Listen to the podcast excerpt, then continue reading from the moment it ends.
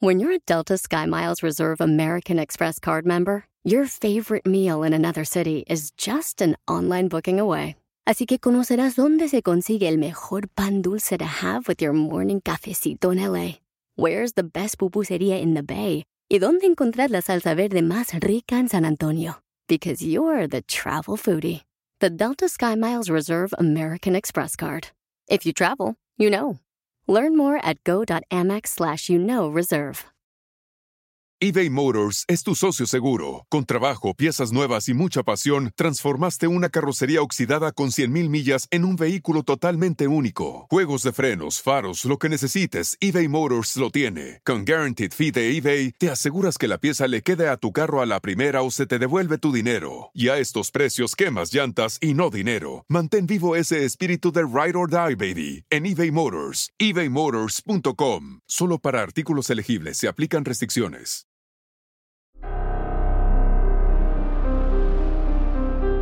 En Código Misterio encontrarás temas relacionados con energías, cuarzos, sanaciones, meditación, ovnis, fantasmas, pirámides, misterios inexplicables, culturas antiguas y continentes desaparecidos. Pero también nos remontaremos al conocimiento de nuestros ancestros para vivir una vida más sencilla pero plena. Bienvenidos.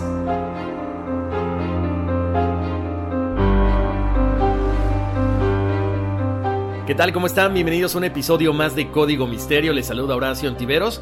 Y como cada semana, ya estamos por acá con otro tema muy interesante. Antes que nada, quiero agradecerle a toda la gente que ha estado descargando el podcast en las diferentes plataformas de audio. Ya saben que me pueden encontrar como Código Misterio, por supuesto, en Apple Podcasts, Google Podcasts, Spotify, iHeart en todas las que ustedes quieran. Amazon también, por supuesto. Entonces, en las plataformas donde ustedes puedan descargar el podcast y dejar una calificación, se los voy a agradecer muchísimo. El chiste es que esto siga creciendo y bueno, con el apoyo de todos ustedes, ahí vamos, ahí la llevamos. Eh, para la gente que le encanta ir eh, viendo las redes sociales mientras van escuchando el podcast, ahí estamos en Facebook, ahí estamos en Instagram como Código Misterio. Bueno, pues les han gustado mucho los últimos temas y eso es lo más importante, ¿no? Seguimos aquí creando episodios, buscando información, pues de temas que a ustedes les gusten, que tenga mucha carnita de donde podamos sacar, de donde podamos platicar y sobre todo pues entrar en polémica, ¿no? Que eso es lo más importante de, de estos temas de investigación.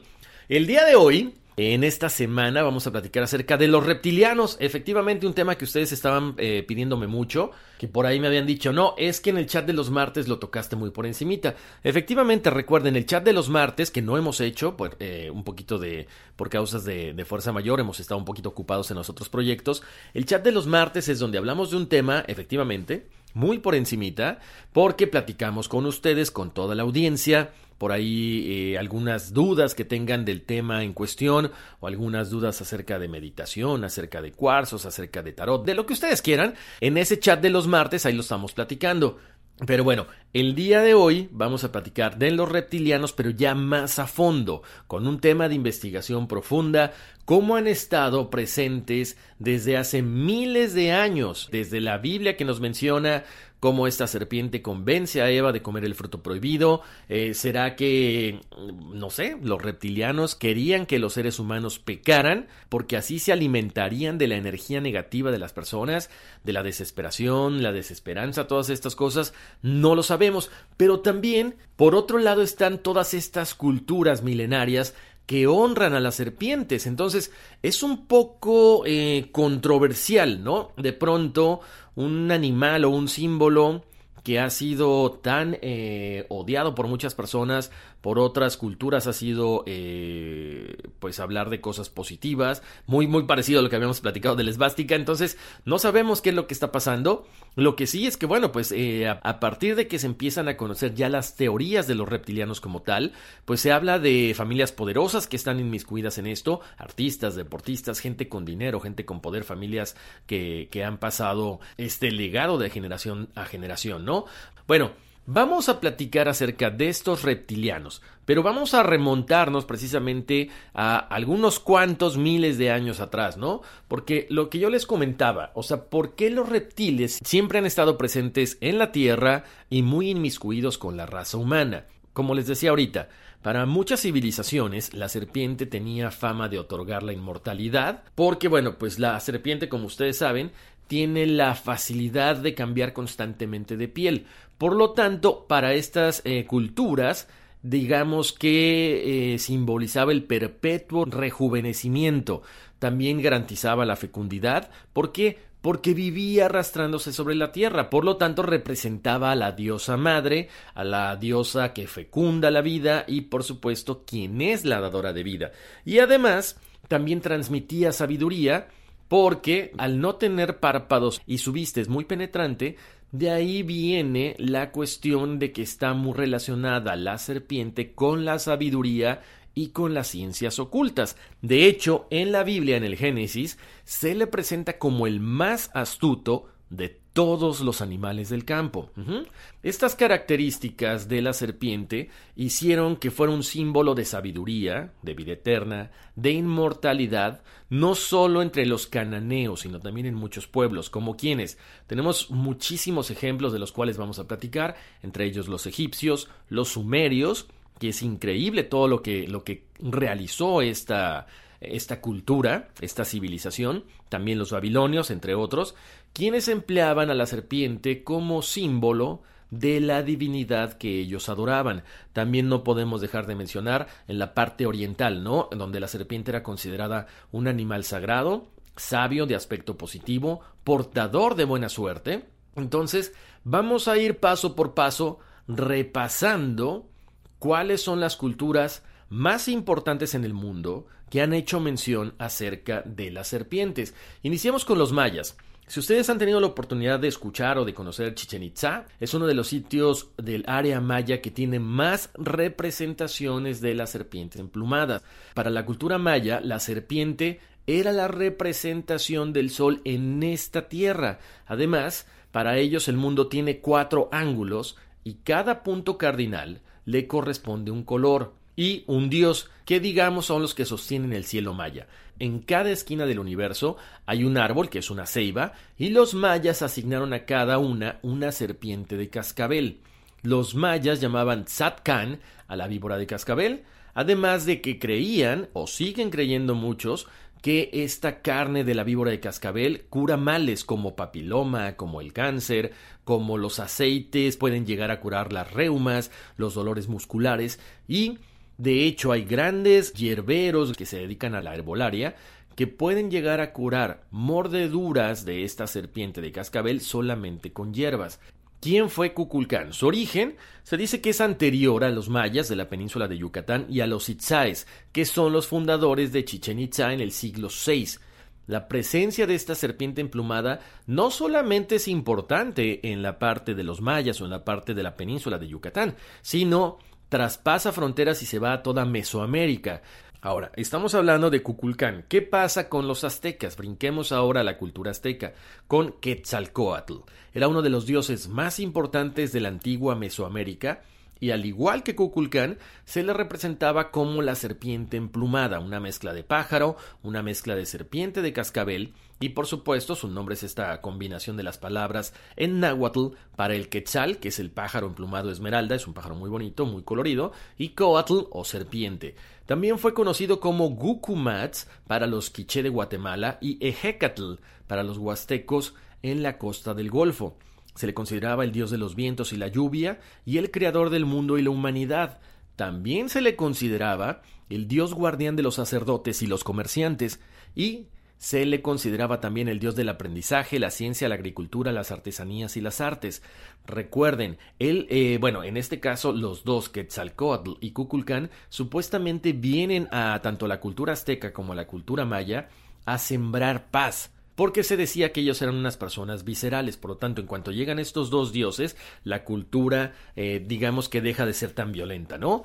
Eh, también se dice que inventó Quetzalcoatl el calendario, se identifica con Venus, esta estrella naciente de la mañana, se la asocia con las arigüeyas e incluso, eh, según los mitos, se dice que descubre el maíz con la ayuda de una hormiga roja gigante que lo lleva a una montaña llena de granos y semillas. Ahora trasladémonos hasta el otro lado del planeta. Nos vamos a China, donde también llama mucho la atención que esta cultura milenaria en China existan tantas representaciones de serpientes que en este caso son más parecidas a los dragones, ¿no? Obvio, es así como que una serpiente muy larga con pequeños brazos eh, que vuelan. No es el dragón que vemos de pronto como que en las culturas europeas, ¿no? De hecho, si lo vemos es como una serpiente más que nada, ¿no? Eh, obviamente sigue siendo un animal sagrado, un animal sabio, siempre con aspectos positivos, portador de buena suerte y además una entidad protectora. Por ejemplo, se dice que eh, la gran muralla vendría a representar una especie de dragón por la forma en la que está colocada en las montañas, una, una, muralla muy larga y sobre todo que tiene estos como, digamos como unas grecas o como unos picos, como lo quieran llamar, precisamente simbolizando a las escamas de la serpiente.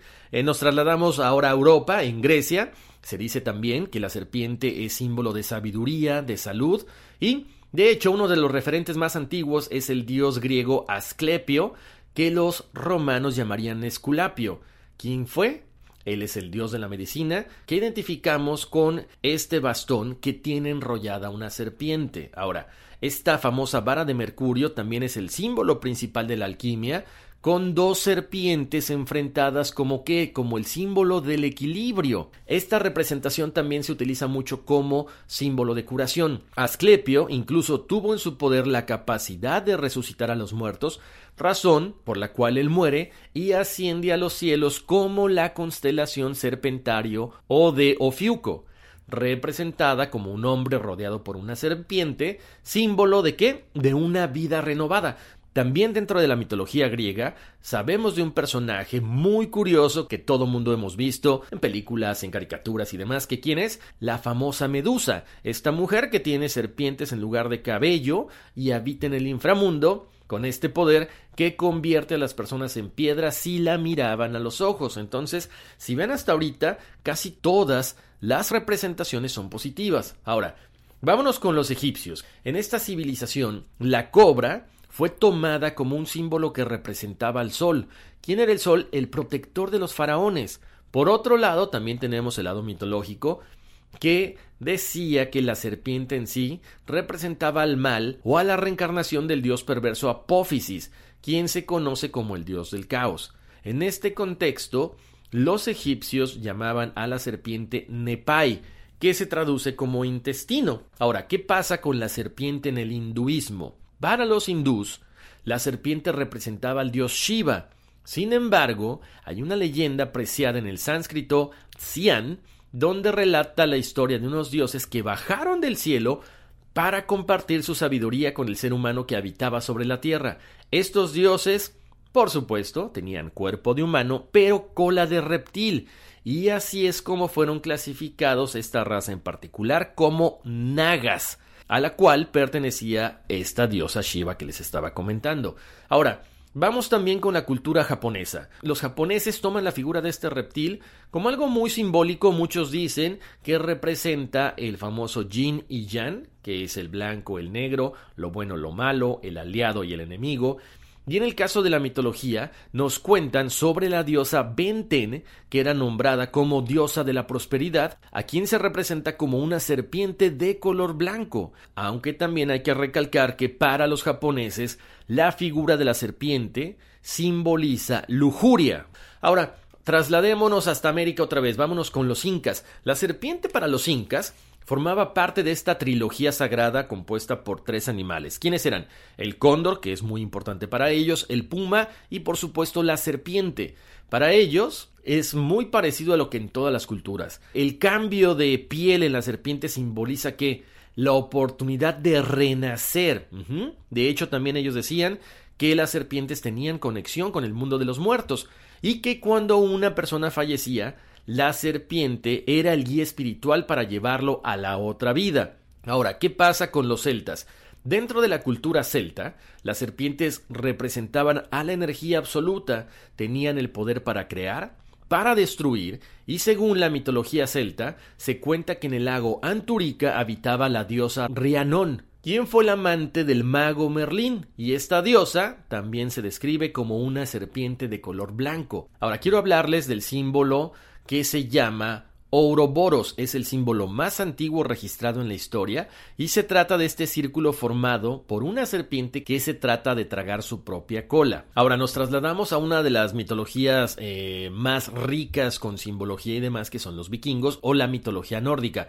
Y ahí tenemos a Jamungadr, el cual se traduce como la serpiente de Midgard. Y se llama así porque se decía que habitaba el mar que rodea esta región de Midgard. Bueno, su segundo nombre se derivó de una leyenda que relata sobre el día de su destrucción, en el que la serpiente alcanzó a medir un tamaño increíble. Imagínense qué tan grande era, que si el monstruo mordiese su cola, terminaría por abrazar al mundo.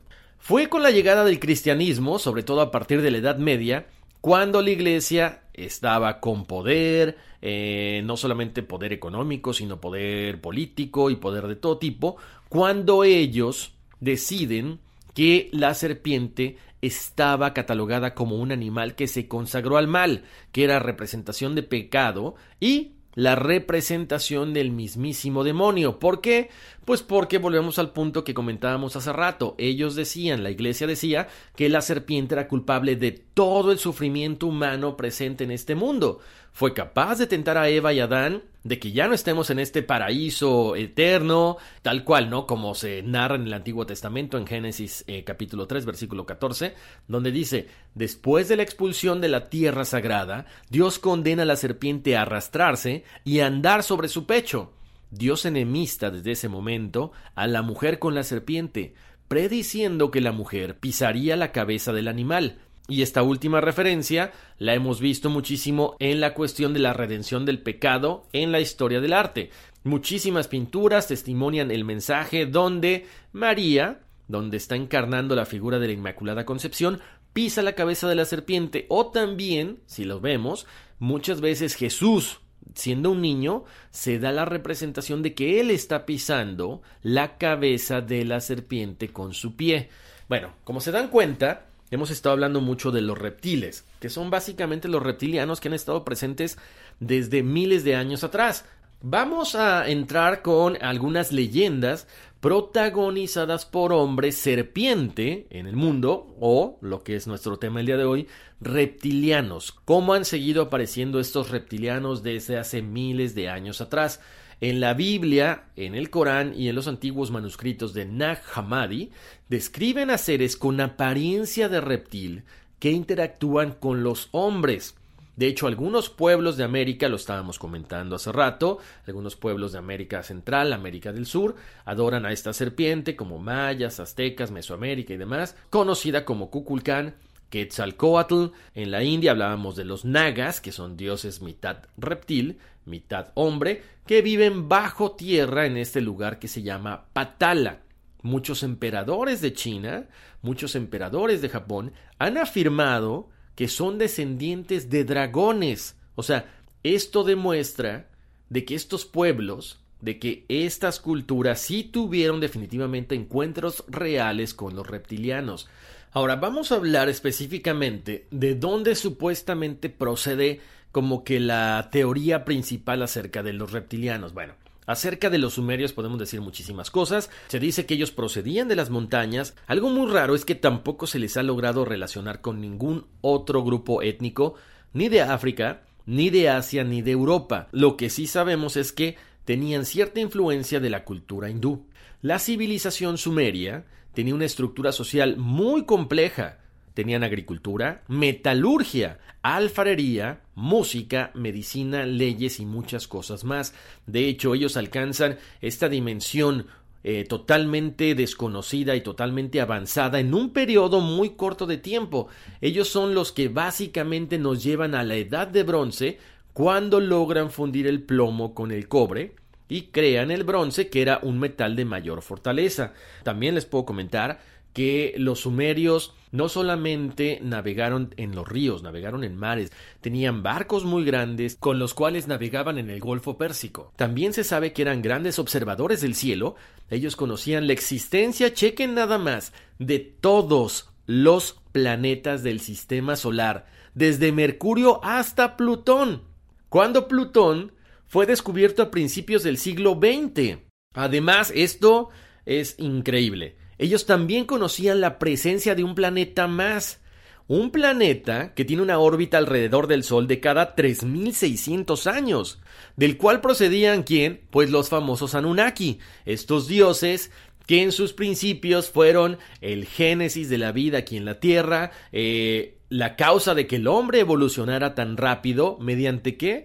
Mediante la intervención genética. Bueno, al igual que para los sumerios, para otros pueblos de la antigüedad, estos dioses de los cuales ellos hablan siempre fueron como nosotros, de carne y hueso, que un día estuvieron aquí, que nos enseñaron muchas cosas, pero lo principal que aprendieron fueron las normas de convivencia entre dioses y humanos. Lo más curioso es que estamos viendo aquí un común denominador, al igual que en los egipcios, al igual que los mayas, que los aztecas, estos dioses venían del cielo mucho antes de que estuvieran los seres humanos acá. Entonces, ellos tenían tecnología, tenían conocimiento, pero estaban buscando la forma de crear nuevos seres para habitar este planeta, pero también para poder explotar los recursos que ellos necesitaban, como el oro. De hecho, según la interpretación de Sitchin de las tablillas de arcilla sumerias, los Anunnaki eran una avanzada raza de extraterrestres y se originaron en nuestro sistema solar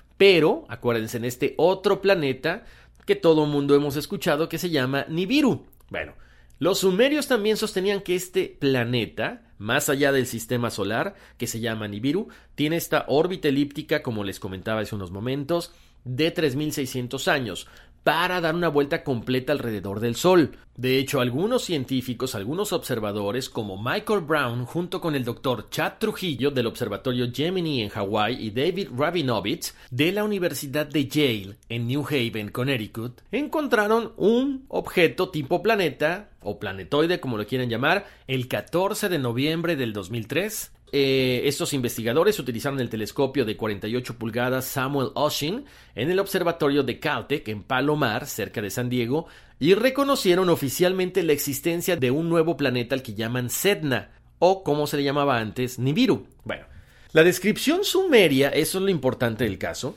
nos está hablando de un sistema solar que tiene 6.000 años de antigüedad y que ya incluía Nibiru, que quiere decir que un planeta de cruce.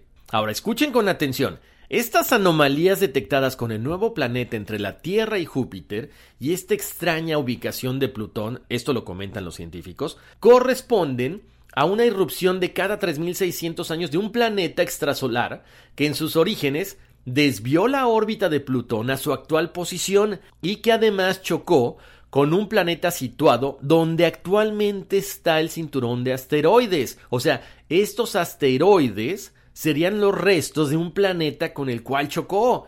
Increíble pero cierto. Muchos científicos apoyan esta teoría. Ahora, en la antigüedad, la gente no solo esperaba el regreso periódico de este planeta, también trazaron su movimiento en el cielo y los profetas hebreos hablaban mucho de que cuando se acercara este planeta a la Tierra sería un momento decisivo para la humanidad porque estaríamos entrando en una nueva era. Bueno, continuando con los sumerios, por cerca de un milenio, ellos mantienen el control de la parte sur de Mesopotamia, pero en el siglo 2300 a.C., el famoso rey semita Sargón I de los acadios logró vencer a todos los sumerios y establece el primer imperio en Mesopotamia.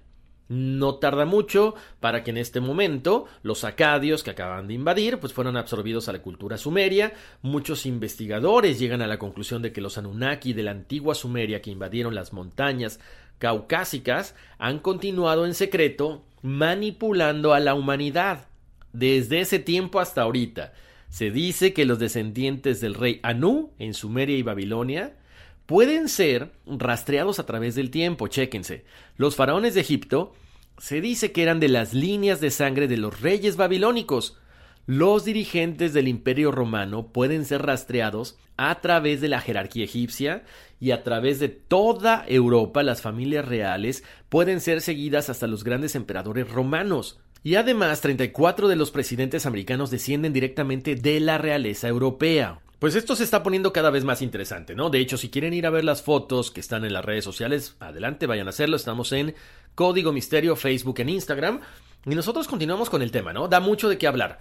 Por ejemplo, vamos a hablar de el templo Hathor en Dendera, en Egipto, donde estamos viendo seres humanos, pero también con naturaleza reptiliana, muy parecidos a los nagas de la India. Ahí vemos a estos seres junto a faraones, están en relieve en las paredes. De hecho, también se dice que los indios Hopi en Norteamérica cuentan que una raza alienígena manipuló genéticamente animales, seres y de ahí crean al ser humano.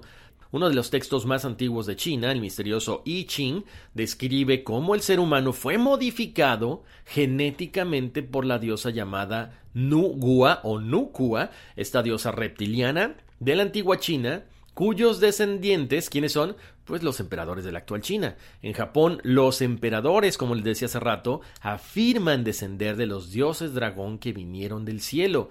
Incluso hay aborígenes australianos que enseñan sobre una raza reptiliana la cual vive bajo la tierra y gobierna sobre los hombres. Se cree que descienden de una raza de dragones humanos. En la India, como les decía, están los nagas. Ellos también mencionan que son descendientes de familias reales y que estas nagas eh, bueno, pues eran reptiles que vivían bajo tierra e interactuaban con los humanos aquí en la superficie. También en los textos hindús encontramos a esta raza reptiliana llamada Sarpa, y a través del Medio Oeste y en el libro del Génesis se dice que una raza serpiente creó al hombre sobre gigantes que vinieron de los cielos. ¿Para qué? Pues para reproducirse con las hijas del hombre. A ellos se les llama Nephilim. En África se les llama Chitauri o dictadores. Estos reyes de África afirman descender de dioses serpientes que vinieron del cielo. Los fenicios tenían a Agathodemon, otra figura de serpiente. Los hebreos tenían a Nakustan, esta serpiente de latón. Y la lista sigue y es muy larga, ¿no? Lo que sí no podemos dejar de mencionar es que aparentemente esta raza de reptilianos o esta raza de hombres serpientes era gente que estaba muy adelantada a su tiempo y sobre todo tenían conocimientos pues básicamente como de otro mundo. Pero ahora, mucha gente se pregunta, ¿por qué si estos reptilianos siguen presentes en nuestros días, por qué nosotros no los podemos ver como tal? Aparentemente, acuérdense, ellos tienen esta capacidad, al no ser de esta dimensión, o al ser seres que están mucho más avanzados que nosotros, bueno, tienen la facilidad de cambiar de aspecto en el momento que ellos quieran. Una, se dicen que ellos cambian su apariencia a voluntad o también ellos modifican la forma en la que nosotros pensamos. ¿Por qué? Porque nuestra mente aparentemente no es tan fuerte como la de ellos. Entonces ellos llegan a mimetizarse sin la necesidad quizá de cambiar. Por eso es que de repente vemos en la televisión o en algunos videos cómo a estos supuestos eh, reptilianos, de pronto se le ponen los ojos como de reptil, o, o, de repente se le ven los dientes diferentes, o señales de que no son seres humanos, ¿no? Bueno, ahí está, se los dejo ahí a colación, porque bueno, pues si son capaces de cambiar y de vibrar en otra dimensión y mucho más alto, pues quizás son capaces de hacer muchas cosas, ¿no? ¿Por qué? Por temor a lo mejor de que si nosotros los vemos como en realidad son, los ataquemos, los matemos, no sabemos. Ahora, para muchos investigadores de estas teorías de los reptilianos, se dice que ellos vienen de la galaxia Draco, ellos tienen esta tecnología superior por supuesto a la nuestra, eh, ellos están aquí con qué intención, pues la de gobernarnos, según esto ellos son seres de gran tamaño, acuérdense que se dice que son como de dos metros, dos metros y medio a tres metros o más todavía, eh, con este, esta capacidad de adaptarse a cualquier situación, sobre todo en la cuestión de atmósfera, en la cuestión de vida, en la cuestión de mimetizarse con los seres humanos, sobre todo con la finalidad de poder gobernar a la humanidad. Por eso están disfrazados de políticos, de celebridades, de deportistas, y ellos además se alimentan con la energía negativa de la gente. Bueno, esto que estamos platicando tiene que ver con las cuestiones del pasado. ¿A partir de qué momento se vuelven a ser famosos los reptilianos? Bueno, a partir de 1934. ¿Por qué? Porque en una edición del periódico Los Angeles Times del 29 de enero de 1934, el ciudadano eh, J. Warren Schofield, que se dedicaba a buscar oro, dice que de pronto cayó en una red de túneles que, según él, lo llevaron hasta una ciudad enterrada bajo tierra. Lo que ve ahí dice que pertenecía a una raza de seres mucho más avanzados tecnológicamente que los humanos. Por lo tanto, él inmediatamente trata de compartir y de investigar más acerca de esto que acaba de encontrar y platica con un amigo que es nativo americano, que se llamaba Greenleaf, nombre al que él respondía le contó que había una leyenda que decía que hace cinco mil años en aquellas tierras de Los Ángeles había seres lagarto quienes crearon ciudades subterráneas quedando registradas las diferentes historias de esta raza en tablillas de oro. Por lo tanto, J. Warren Schofield dice, bueno, si hay oro, si hay toda esta tecnología y está registrado, busquemos qué hay allá abajo. Estos reptilianos, como les comentaba hace ratito, siguen teniendo el mismo común denominador. Son seres avanzados intelectualmente, tecnológicamente, que crearon estas redes de túneles con unos químicos especiales porque aparentemente iba a haber una catástrofe mundial. Ahí adentro de estos túneles se menciona que podrían caber mil familias, había depósito de agua, había depósito de comida, todo colocado por esta raza de reptilianos. Ahora, con esta historia que le comenta el eh, nativo americano Hopi, pues este, este investigador, Schofield, trata de buscar el tesoro dorado del pueblo lagarto y empieza por todos lados a difundir esta noticia, como les decía ahorita, en Los Angeles Times, también en Associated Press, difunden esta búsqueda de las catacumbas perdidas, de la raza eh, reptiliana, y comienzan a investigar la ciudad aparentemente subterránea con la forma además de un lagarto. Esta ciudad subterránea llegaba desde Elysian Park, que es donde está la cabeza del lagarto, hasta la biblioteca central actual, que era la punta de la cola. Schofield dijo que él sabía exactamente la ubicación, que había 1900 pies cuadrados de túneles, que había habitaciones con 9000 pies de espacio en el piso, 16 lugares donde almacenaban oro, todo esto con qué? Con su máquina de rayos X que aparentemente había creado. Él dibujó estos mapas de los pasajes debajo de la superficie de Fort Moore Hill y después de que obtuvo el permiso de la Junta de Supervisores del Condado, él comienza esta excavación y muchos investigadores, mucha gente que le gustaba toda esta situación decían que no necesariamente había tablillas de oro que pertenecían a una cultura de reptilianos, sino que este era un tesoro de oro español que provenía del periodo colonial. Mientras tanto, mientras esto pasaba, bueno, Schofield no perdía el objetivo de tratar de desenterrar el oro, de tratar de encontrar a estos reptilianos, por lo que hicieron un convenio donde 50% de las ganancias eran para el condado, 50% para él, de todo lo que se lograra encontrar.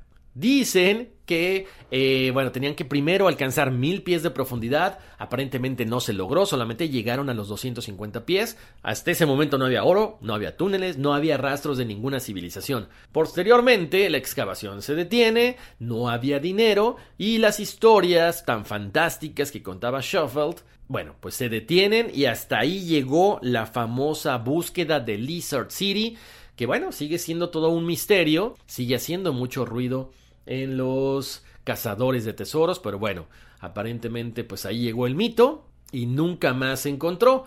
Eh, bueno, muchas eh, personas también relacionan esta parte del famoso pueblo de reptiles con el monte Shasta porque dicen que bueno, pues ahí se han presentado algunos alienígenas, algunos seres que son humanoides con cuerpo de hombre y cuerpo mitad de reptiles. Ahora es importante mencionar que antes de que Schofield comenzara a perforar, ya con el permiso del condado, había una medium que se llamaba Edith Elden Robinson, eh, ella es de Pico Rivera, y ella tiene una visión donde posteriormente fue contada a la Sociedad Estadounidense de Investigación Psíquica. Ella comenta que ve una gran ciudad con grandes túneles que se extienden hasta la orilla del mar que estos túneles no habían sido construidos por una raza humana, sino habían sido construidos por una raza desaparecida, con el objetivo de protegerse y también tenía acceso directo al mar para poder salir de ahí en un momento en que algún cataclismo pudiera pegar a este planeta. Bueno, ahí está la principal historia que comentaba G. Warren Schofield acerca de esta ciudad subterránea donde había registros de una civilización perdida en estas tablillas de oro. No se encontró nada. No sabemos si se continúan haciendo investigaciones acerca de esto. Ahora, Vamos a platicar acerca de otro investigador que ha dado mucho de qué hablar y que se ha vuelto famoso, David Bongan Ike. Bueno, él es un ex comentarista deportivo británico y en su momento fue deportista también, pero hay un momento de su vida que cambia cuando él siente una presencia invisible empieza a escribir un libro sobre el tema, posteriormente consulta a una, a una medium o a una sanadora psíquica que se llama Betty Shine y le comenta, sabes que yo tengo una presencia que siempre se mete en mis sueños, que me da mensajes, pero no entiendo qué es lo que está pasando. En ese momento, Betty Shine le explica, bueno, es que tú has sido puesto en este planeta con una gran función, con una gran misión. Tienes que ser el instrumento para que la humanidad se dé cuenta de que las cosas no son como parecen. Posteriormente, David Icke ha hecho muchas presentaciones en diferentes programas. Eh, de repente él llegó a nombrarse como el nuevo Mesías, la, la reencarnación de Jesús. Obvio, mucha gente se rió de él y de ahí como que empezaron a, a, suceder muchas cosas, unas que alimentaban todas estas teorías reptilianas, otras donde lo tachaban a él como loco. Lo cierto es que, bueno, sigue dando mucho de qué hablar, Creemos que muchos de sus libros y algunas de sus investigaciones son bastante buenas, son bastante certeras, pero no podemos meter las manos al fuego por él, ¿no? De hecho, él sigue eh, vendiendo sus libros, sigue dando charlas alrededor del mundo donde habla acerca de estos reptilianos, cómo controlan a todas las personas de este mundo. Ellos llegaron a esta tierra con el fin de poder conquistarla. Estos reptilianos se dice que comen carne humana, que beben sangre humana también, cambian de, de, forma física con el solo objetivo de esclavizar a la raza humana. De hecho, se dice mucho que la reina de Inglaterra, ella bebe sangre, ella come carne de, de seres humanos para mantenerse joven. También este personaje, David Icke, menciona que todas las sociedades secretas forman parte de la Hermandad de Babilonia, que aparentemente fue fundada por los sumerios hace miles de años atrás, pero también quienes estaban ahí, los reptilianos, quienes forman parte todos los seres de la cuarta dimensión, los Illuminati, los masones, el nuevo orden mundial del que tanto hemos estado escuchando últimamente y por supuesto las familias millonarias de todo el mundo como los Rockefeller, los Rothschild, los Guggenheim, en fin, muchísimo, ¿no? Ahora, como les decía hace ratito también, bueno, eh, David Icke menciona que estos reptilianos vienen de la constelación de Draco. Y a partir de esto también se han ido acuñando estos términos como draconianos. De hecho, él dice, ¿quién era uno de los mayores consumidores de sangre? El famoso conde Drácula. ¿Y qué simbolizaba el conde Drácula? Pues al ser conde simbolizaba un puesto aristocrático, un linaje. Por lo tanto, él dice que el conde Drácula era reptil. ¿Ok? Entonces nos vamos dando cuenta de que va haciendo referencia no solamente a cuestiones que se han vivido, sino también a grandes bestsellers, ¿no? A grandes libros. Eh, otra cosa de las que él menciona también es que, bueno, estos reptilianos han estado mandando, digamos que a sus secuaces, a sus eh, mascotas, como le quieran llamar, como el chupacabras. Hay que recordar que más o menos a mediados de los 90, finales más o menos de los 90, el chupacabras estuvo muy famoso en Puerto Rico, en México, aquí en Estados Unidos, y mucha gente eh, pues lo describía como un reptil, como un tipo pterodáctilo, entonces bueno, pues ahí se los dejamos de tarea también, ¿no? Y como les decía también, no podemos decir que, que, está tan alejado de la realidad. Acuérdense, todo lo que son los reptilianos, al estar en esta cuarta dimensión, se alimentan de una frecuencia muy baja. Y si nos ponemos a analizar ahorita ¿Qué es lo que pasan en las noticias? Están pasando oh, guerras, están pasando epidemias, están pasando todas las cosas negativas del mundo. Entonces, eh, si nos ponemos a analizar también todas las series que estamos viendo en cualquier network, llámale Netflix especialmente, eh, Amazon Prime, eh, Hulu, son series muy sanguinarias, ¿no? muchos programas se han estado haciendo famosos últimamente donde se mencionan y donde se enaltece la figura de eh, asesinos seriales. ¿Por qué? Bueno, porque es parte de la estrategia que los reptilianos tienen para que nuestra vibración vaya bajando. Por eso hay que tener mucho cuidado con lo que leemos, con lo que escuchamos, con lo que vemos en la televisión. Entonces, a lo mejor algunas cosas que comenta David Icke sí están muy, muy, muy, muy, eh, muy extrañas, muy alejadas de la realidad, pero otras, y quizá otras, bueno, pues pueden estar un poquito más apegadas a lo que estamos viviendo, ¿no? Ahora, hay que mencionar también el nombre de John Rhodes. Él es uno de los más importantes investigadores de toda esta teoría de los reptilianos, que dice que los reptilianos no solamente están en este planeta, en el planeta Tierra, sino que ellos se mueven de planeta a planeta. Es como una eh, como una civilización que va, conquista, destruye y se mueven a otro planeta, este, infiltrándose en las sociedades, tratando de controlar a todo el mundo. ¿Para qué? Para poder lograr su objetivo final, conquistar y de ahí mudarse a otro planeta, ¿no? Él comenta que estos seres tienen la capacidad de estudiar nuestra biología y van introduciendo el código genético reptil en cada una de las nuevas conquistas que hacen a través del universo. De hecho, aquí es un punto interesante, fíjense nada más. El cerebro humano tiene una parte que se llama cerebro reptil, también conocido como cerebro reptiliano, que incluye el tronco del encéfalo y el cerebelo. Esta frase cerebro reptiliano deriva del hecho de que el cerebro del reptil es dominado por lo mismo, el tronco encefálico y el cerebelo, que, ¿qué creen? Controla el comportamiento y el pensamiento instintivo para sobrevivir.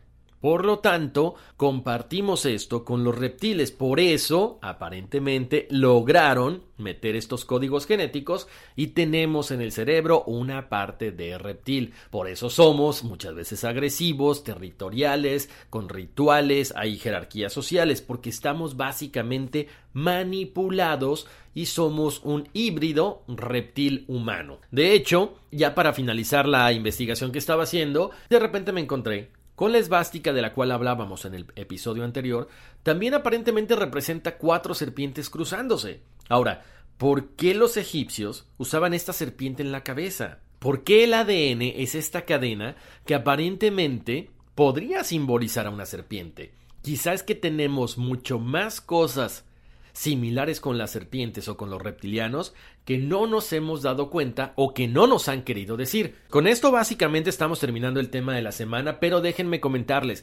Hay una película muy interesante, yo la vi casi casi, no sé, hace 30 años, se llama Enemigo Mío o Enemy Mine, es de 1985, ¿y qué creen? ¿De qué trata? Trata de una guerra entre humanos y la raza reptil Drak, así como supuestamente de donde vienen los eh, reptilianos. Y en este caso, el piloto de la nave espacial, que es un ser humano, termina en un planeta con uno de los reptilianos. Y a final de cuentas, a pesar de que no hablan el mismo idioma, se pueden llegar a comunicar, se convierten en amigos y no les sigo contando porque se la recomiendo, mejor véanla. Chequenla, se llama Enemigo Mío o Enemy Mine, 1985. El actor es Dennis Quaid y el otro es Liz Gossett Jr. Chequenla, les va a encantar. Señores, con esto eh, básicamente terminamos. Hay que estar muy pendientes de lo que pasa allá afuera, hay que leer siempre entre líneas, busquemos en la Biblia, busquemos en los libros, busquemos en las, eh, en las series de televisión, hasta en las mismas caricaturas, todos esos mensajes eh, medios secretos que nos van dando poco a poco.